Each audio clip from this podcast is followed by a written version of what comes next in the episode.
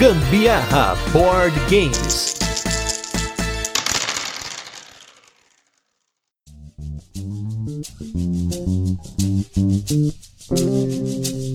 Você que joga jogos de tabuleiro e tá com dificuldade de explicar esse novo mundo para sua namorada, para sua crush, pros seus amigos que não estão no hobby, pros seus pais que não entendem porque você tá com 30 e 40 anos de idade comprando brinquedo, eu tenho aí a solução para você. Aqui é o Gustavo Lopes do Gambiarra Board Games e esse é um episódio especial para você que joga board games, poder colocar essa galera toda para ouvir e explicar o que são esses jogos de tabuleiro que estão aparecendo aí cada vez mais no mercado e desmistificar alguns conceitos ultrapassados de jogos de tabuleiro. Ou até se você achar melhor, você pode usar as informações que eu coloco aqui só que do seu jeito. Melhor ainda se você montar uma mesa com os jogos bacanas e matar o assunto. Mas aqui não vai levar mais do que 15 minutinhos. Como o intuito desse episódio do turno de comentários é conversar com essa pessoa que você vai convidar para ouvir, a partir de agora eu vou me dirigir a essa pessoa, beleza? Primeiro lugar, você que está ouvindo esse cast pela primeira vez, prazer, eu sou Gustavo Lopes e apresento junto com a minha namorada Carolina Guzmão o Gambiarra Board Games, um podcast que fala sobre jogos de tabuleiro modernos que faz parte do portal de podcasts Papo de Louco. Sim, porque tem gente fazendo podcast, que é só falação, para algo que é totalmente visual. Mas a gente tem um Instagram aí no qual a gente tem as fotos dos jogos, que por sinal, só de você dar uma olhada lá, você já vai começar a ter uma ideia de quão vasto é esse mundo que eu quero que você conheça. Eu não quero te convencer a jogar de qualquer jeito ou sair comprando um jogo por semana, mas a você dar uma chance, abrir a mente e experimentar alguns jogos antes de dar o seu veredito. Se você não teve contato com algum jogo de tabuleiro moderno, existem aí dois tipos de jogos que devem brotar na sua cabeça quando eu falo jogos de tabuleiro. O primeiro tipo são os jogos classicões, como xadrez, dama, gamão, esses jogos estão aí há muitos séculos e eles deram origem aos jogos de tabuleiro modernos. Para você ter uma ideia, o xadrez foi criado há uns 1500 anos. Esses jogos eram e ainda são verdadeiras batalhas pesadas, geralmente entre dois jogadores que podem durar aí de uma hora a sei lá quanto tempo por isso que às vezes eles põem até aqueles cronômetros, né, pra galera não ficar enrolando tanto. Até um termo que a gente gosta de falar com jogos de tabuleiro que é o análises parálises. É quando aquela galera fica olhando pro tabuleiro, fica meia hora lá e você tenta querendo jogar, mas a gente não vai entrar em tantos detalhes assim de termos. Esses jogos eles foram criados naquela época com uma finalidade, e hoje eles são puramente jogos. E no caso, eles são apenas um tipo dos inúmeros existentes dentro dos jogos de tabuleiro. Esses jogos são conhecidos como jogos abstratos, pois eles não possuem uma temática definida, você não é colocado em nenhum universo ou assume um papel dentro do jogo, é só estratégia. Se você curte esse tipo de jogo, existem jogos abstratos modernos, mais leves ou mais pesados, para você jogar em duas, três, quatro pessoas. São muitas possibilidades. Aqui no nosso podcast, a gente já fez uma resenha sobre um abstrato muito bonito e bem levinho de jogar chamado Azul um jogo que, apesar de abstrato, tem uma temática onde você está construindo uma parede de azulejos com peças coloridas e ganha pontos por isso. O segundo tipo de jogos que devem brotar na sua cabeça quando eu falo a palavra jogos de tabuleiro são os que geralmente você vê em grandes lojas de brinquedos. O quarteto fantástico dos jogos de tabuleiro, que são War, Banco Imobiliário, Detetive e Jogo da Vida. Você deve ter jogado algum desses quatro, ou se nunca teve a paciência de jogar, sabe mais ou menos alguma coisa sobre eles. Desses quatro aí, o jogo mais novo, para você ter uma noção, é o Jogo da Vida que foi criado em 1960, quase 60 anos atrás. Diferente dos jogos abstratos, que são mais matemáticos e tem todo um estudo por trás das jogadas possíveis, campeonatos aí de jogadores virtuosos se matando, são jogos que nasceram com conceitos mais redondos. Esses quatro que eu falei são jogos que são considerados jogos de família, com foco na diversão. Aqui vai um pouco da minha opinião, tá? Eu não sei você, mas eu pelo menos tive algumas experiências ruins com cada um desses quatro. Se você está comigo, eu vou te ajudar a identificar o porquê, como eu fiz e procurar experiências diferentes. Se você curtiu, eu vou te ajudar a encontrar jogos bem melhores dentro das mesmas mecânicas de cada um deles. E só um comentário, sempre que eu comentar sobre mecânicas de jogos de tabuleiro, mecânica é uma característica dentro do jogo, como rolar dados ou andar por um tabuleiro. Se você se interessar mais pra frente sobre esse tipo de terminologia, ouve nosso podcast porque em cada episódio você vai conhecer um jogo novo e um pouquinho desses conceitos de mecânicas e tal. Mas então, vamos seguir com o assunto.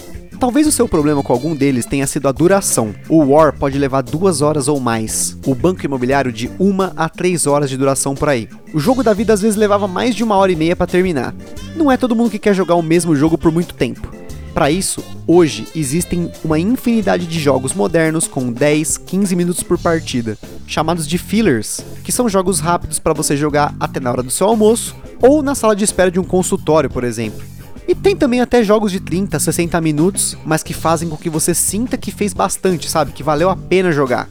E é claro, por outro lado, para quem curte jogos mais longos, em que você tem que sentar ali e ter essa sensação de que você está construindo uma civilização, que você está construindo alguma coisa grande, o que a gente chama de jogos evento, existem jogos aí que tem duas, três, cinco, seis, oito horas de duração. Tem público para tudo. No nosso podcast, eu, Gambiarra Board Games, nós falamos sobre jogos de todos os tipos, mas os primeiros episódios têm vários jogos com duração aí de 15 minutos a meia horinha. Ainda pensando sobre esses jogos longos, imagina você estar tá numa partida que tem em média 3 horas de duração e você ser eliminado com uma hora de jogo. Tanto o War quanto o Banco Imobiliário possuem a mecânica mais frustrante dos jogos de tabuleiro, na minha humilde opinião, dependendo do contexto, que é a eliminação de jogadores. Que, como o nome já diz, significa que você pode sair do jogo e o resto dos jogadores vão continuar jogando sem você. Em um jogo de 10 a 15 minutos, essa mecânica pode ser interessante, você vai no banheiro, toma água, quando você volta, tá dentro do jogo de novo. Porém, num jogo com uma duração grande como essa, se você for eliminado muito cedo, vai ter que ficar esperando uma eternidade para poder interagir com as pessoas que ficaram no jogo. Se você é eliminado lá na frente, talvez você fique frustrado com o tempo para chegar até ali e quebrar a cara com algumas jogadas antes no fim do jogo. Bom, se você tem uma experiência ruim com isso, pode ficar tranquilo, pois os últimos 100 jogos de tabuleiro modernos que eu joguei, nenhum deles tinha essa mecânica. Mas é claro que existem jogos que ainda utilizam essa mecânica, só que de uma forma muito mais bem pensada, né? São aí 60 anos de evolução. O Banco Imobiliário, o Detetive e o Jogo da Vida têm uma mecânica em comum que me incomodava quando eu jogava esses jogos, que é o movimento por rolagem. Ou seja, você rola o dado ou gira uma roleta e dependendo do que sai, você é obrigado a andar e geralmente fazer uma ação. Quando isso acontece, parece que o jogo está jogando você e não você jogando o jogo. Não sei se faz sentido isso para você. A forma como essa mecânica era aplicada era totalmente linear. Se você rola 5, você anda 5 para frente, você não tem escolha. Hoje em dia existe uma infinidade de mecânicas que substituem esse tipo de movimento e te permite um leque de opções. Por exemplo, no jogo Tikal, que nós falamos recentemente no podcast, você tem 10 pontos de ação para fazer várias ações na sua jogada. Andar para qualquer lado e ser feliz aí explorando uma cidade maia. Olha que legal, interessante a temática do jogo, né? Mas aí, se você se interessar, obviamente, ouça aí o nosso podcast. E se você não gosta de competir o tempo todo, existem jogos de tabuleiro cooperativos, em que você e seus amigos estão jogando em conjunto em busca de um objetivo. Não é todo mundo que gosta de ficar tretando em jogo, né? Às vezes o pessoal não tá acostumado, ou às vezes isso acaba gerando uma ansiedade. Então você tem agora em jogos cooperativos que você pode jogar. E como exemplo, eu tenho aí o jogo Zombicide, em que você e seus amigos vão lutar para sobreviver dentro de um apocalipse zumbi, ou o jogo Mysterium, em que o jogador será um fantasma que tentará mostrar para os outros jogadores, que são médiums, como foi que ele morreu através de pistas bem lúdicas. Ambos também a gente já falou aqui no podcast, se você quiser conhecer, mas o ponto aqui é que a diversão é trabalhar em grupo. Foi por conta de um desses jogos, no caso Zombicide, que eu, Gustavo Lopes, quebrei a barreira do meu preconceito com esses jogos de tabuleiro antigos e passei a me aventurar por esse mundo sem volta dos jogos mais modernos. Por outro lado, você pode ter uma opinião diferente da minha e curtir War, ou Banco Imobiliário, ou Detetive. E eu posso te dizer que existem mecânicas desses jogos que são muito boas, porém, elas foram melhor implementadas, na minha humilde opinião novamente, em dezenas de outros jogos mais modernos. No War, você tem como mecânica principal o controle e influência diária, que é você dominar lá as áreas do mundo, brigar aí quem fica com qual continente e tudo mais.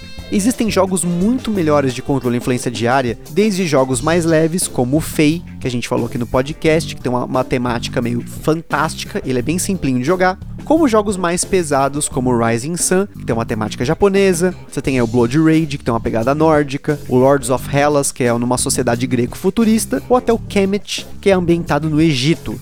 Esses jogos, inclusive, têm elementos muito atrativos para a mesa, que são miniaturas altamente detalhadas e tabuleiros que são verdadeiras obras de arte cartográficas. Tem até algo mais no estilo mesmo do War, por exemplo, como Twilight Struggle, que é ambientado na Guerra Fria. Você também pode curtir essa coisa de dedução do detetive, e nós temos aí inúmeros jogos de dedução, como o Mistério que eu já comentei, ou jogos que você joga contra o outro, como o caso do Saboteur, que tem um ou mais traidores no meio da partida, e vocês veem aí qual é o time que vai ganhar, ou jogos exclusivamente só disso, como o Coop e o The Resistance. O leilão e a aposta do Monopoly também, por exemplo, está presente em muitos outros jogos e por aí vai. Antes da gente concluir, eu só queria mencionar que quando a gente fala de jogos de tabuleiro modernos, a gente também inclui os jogos de carta. E quando a gente obviamente fala de jogos de carta, entramos aí num outro mundo que geralmente também é dividido em dois tipos, pelo menos na cabeça da galera que não tá dentro desse mundo. Que são os jogos classicões, como o caso que você usa o baralho, né, como poker, truco, tapão, bafo, enfim, rouba-monte, e os jogos de coleção, como é o caso do Magic e do Yu-Gi-Oh, que você gasta uma grana comprando cartas e montando decks. Assim como nos jogos de tabuleiro, hoje existem uma infinidade de jogos de cartas, inclusive com mecânicas inovadoras que se utilizam das próprias cartas para montar tabuleiros, como é o caso do jogo que eu falei que é o Sabotur. Tem outro jogo que recentemente saiu no nosso cast que é o Bandido, que você forma caminhos na mesa encaixando as cartas. E claro, você também tem jogos bem simples que são muito parecidos com esses jogos clássicos, como é o caso do Scott Totem, do Kobayakawa e do No Tanks. E também jogos de deck building. Que deck building é você montar decks, né, no caso, né? Semelhantes aí ao Magic ou Yu-Gi-Oh, como é o caso do Keyforge e do Legend of Five Rings. Ou seja, também tem para tudo quanto é gosto, bolso, tempo de jogo, quantidade de jogadores, idade, temas e assim vai. Agora, pra gente concluir esse pensamento, e eu espero que esteja bem próximo de te convencer a dar uma chance para esses jogos de tabuleiro modernos, pensa o seguinte: o Banco Imobiliário, também conhecido como Monopoly, foi criado em 1933.